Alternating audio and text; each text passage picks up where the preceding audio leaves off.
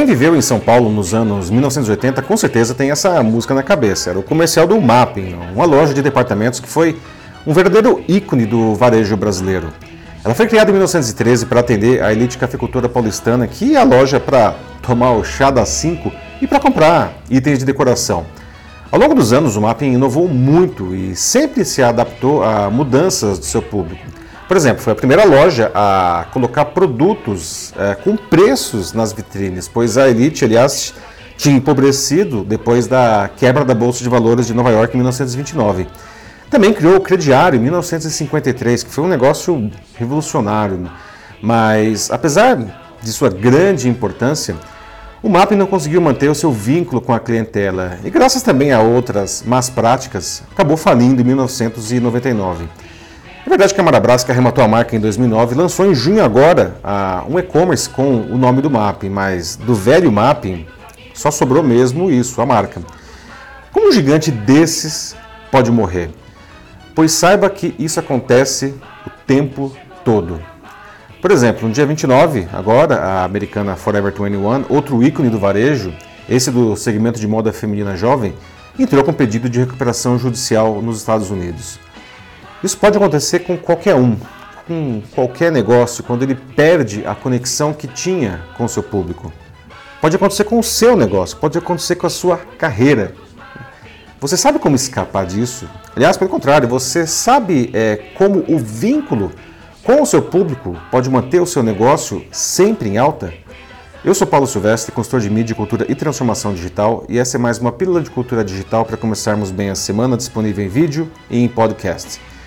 Muitos poderiam dizer que a situação da Forever 21 é decorrente da sua incapacidade de se reposicionar diante do avanço do e-commerce. Também se pode afirmar que a marca cresceu de maneira muito rápida, né? indo de 7 para 47 países em menos de 6 anos, né? com lojas imensas em lugares badalados e caros. Né? Isso deixou o seu negócio muito complexo. Bom, certamente tudo isso teve um, um grande impacto, mas se fosse só isso, estaria bom. O buraco é muito, muito mais embaixo. E é por isso que esse case interessa a gestores de qualquer negócio, na verdade, a qualquer profissional. O grande problema da Forever 21 e de tantas e tantas é, empresas e profissionais que perdem o rumo e eventualmente quebram é que não conseguem mais atender às demandas do seu público, porque o público ele está sempre se movimentando. Não? É uma entidade viva. As marcas precisam estar continuamente de olho nisso. No caso da Forever 21, essa desconexão com seu público aconteceu porque a marca continua vendendo aquilo que a fez tão famosa. São as roupas do segmento chamado fast fashion, ou seja, com grande influência da moda e baixa durabilidade e relativamente baratas. Não? Em um primeiro momento, isso funciona muito bem com o seu target, que é composto por mulheres jovens, especialmente adolescentes.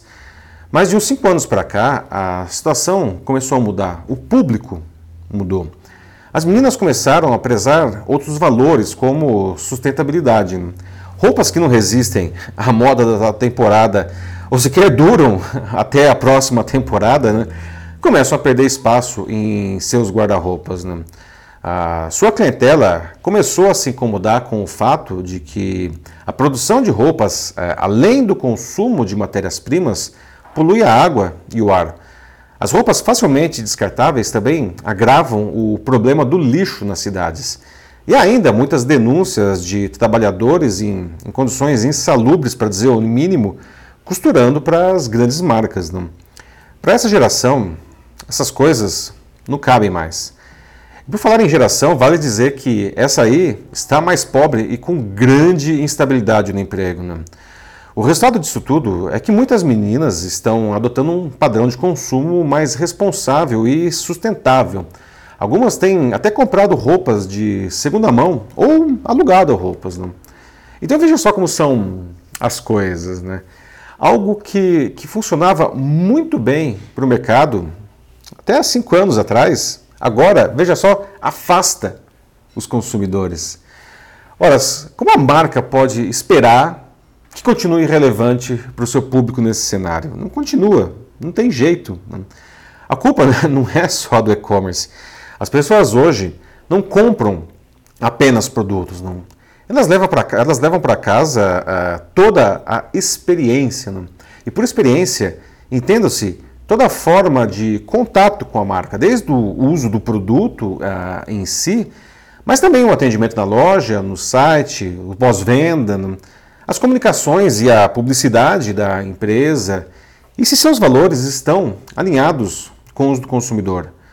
Quando a experiência fica ruim, não tem saída. Né? As pessoas vão migrar para um concorrente que ofereça tudo isso melhor. E sempre haverá alguém bem antenado, pronto para receber os seus ex-clientes. Aí não adianta só colocar umas peças ecológicas tá, nas lojas para aparecer bem na foto, muito menos adotar bandeiras que só existem da porta para fora. O público está atento e não cai mais nesse marketing barato. Na verdade, fazer isso pode piorar ainda mais a situação de uma marca que já estava sendo questionada pelo público.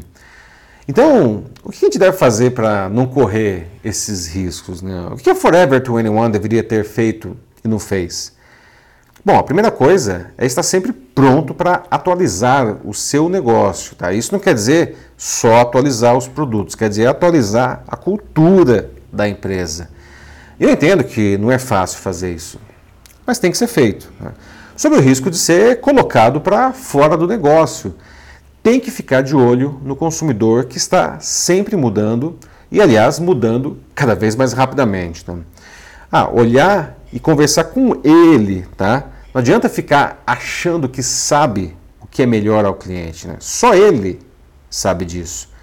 A parte boa é que ele está disposto a nos contar. Se você é um pequeno negócio, um profissional liberal, dá até para obter essa informação conversando com a clientela, mas se você é maior, com milhares, lá, milhões de clientes, daí não tem jeito para fazer isso de conversando. Você precisa usar a tecnologia digital, que aliás hoje nos permite conhecer muito bem quem se relaciona com a nossa marca. E não só os que compram de nós, tá? também aqueles que nos admiram pelo que a gente representa, pelos nossos valores, não, mesmo que não comprem nada da gente, seja lá por qual for o motivo. Tá? De novo, a questão dos valores. Não? Então eu deixo aqui algumas perguntas para você. Você conhece de verdade os seus clientes? Mais que isso, seu público, né? mas conhece mesmo, mesmo? Sabe quais são os seus valores, né? o que é importante para eles? Você está alinhado a esses valores? Seus concorrentes estão alinhados a eles? Todos na sua empresa desde a base da produção até o presidente, estão preparados e dispostos a fazer as mudanças necessárias? Se a resposta a qualquer uma dessas perguntas for não, você tem um sério problema, um problema que pode te colocar logo, logo para fora do mercado. Não basta mais oferecer um produto incrível, você precisa mais que nunca estar vinculado a seus clientes, tá? E mesmo que hoje esteja tudo bem, Fique esperto, não dá mais para ficar deitado em berço esplêndido, como diz o hino nacional. É isso aí, meus amigos. E aí, vamos falar sobre como sua empresa ou sua instituição podem prosperar nesse incrível mundo da economia da experiência? Só mandar uma mensagem aqui para mim, será uma alegria trocar ideias com vocês em palestras e cursos para suas diferentes equipes. Eu sou Paulo Silvestre consultor de mídia, cultura e transformação digital. Um fraternal abraço. Tchau.